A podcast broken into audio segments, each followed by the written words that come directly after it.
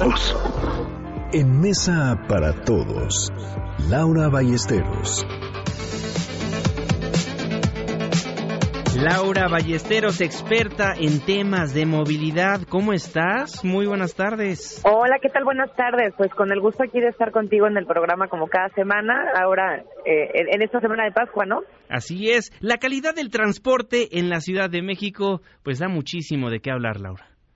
Da mucho de qué hablar, sobre todo porque sigue lejos de resolver las necesidades de quienes usan el transporte público, que es lo más importante, es más del 75% de la población en toda la zona metropolitana.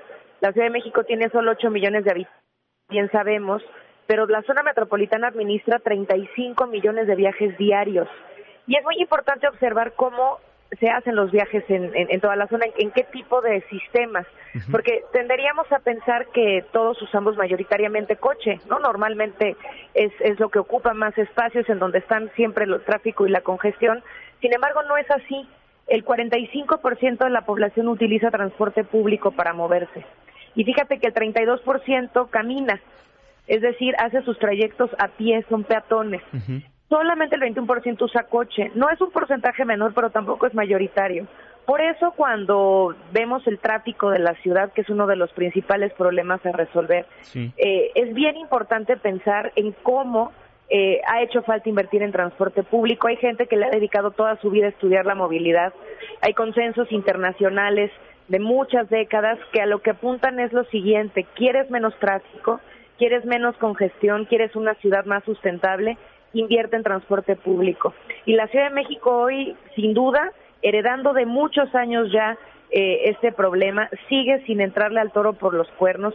Los problemas de las clientelas ahí, taxistas, microbuses, siguen siendo el pan de todos los días y preocupa sin duda que en esta nueva administración siguen sin dar pasos firmes hacia allá.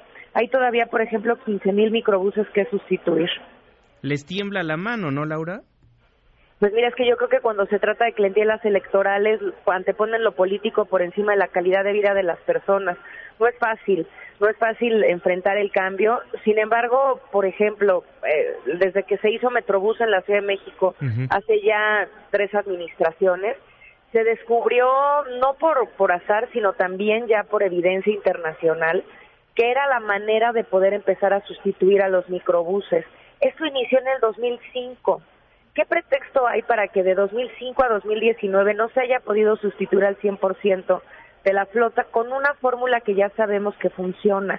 El Metrobús por encima del microbús está muy bien calificado.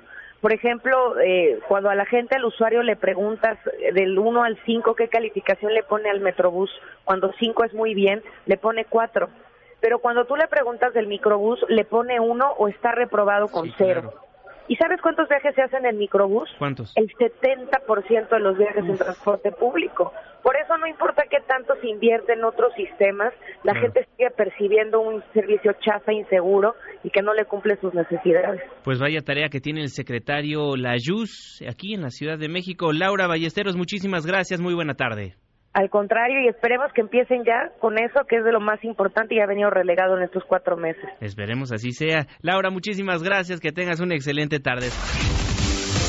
Mesa para todos.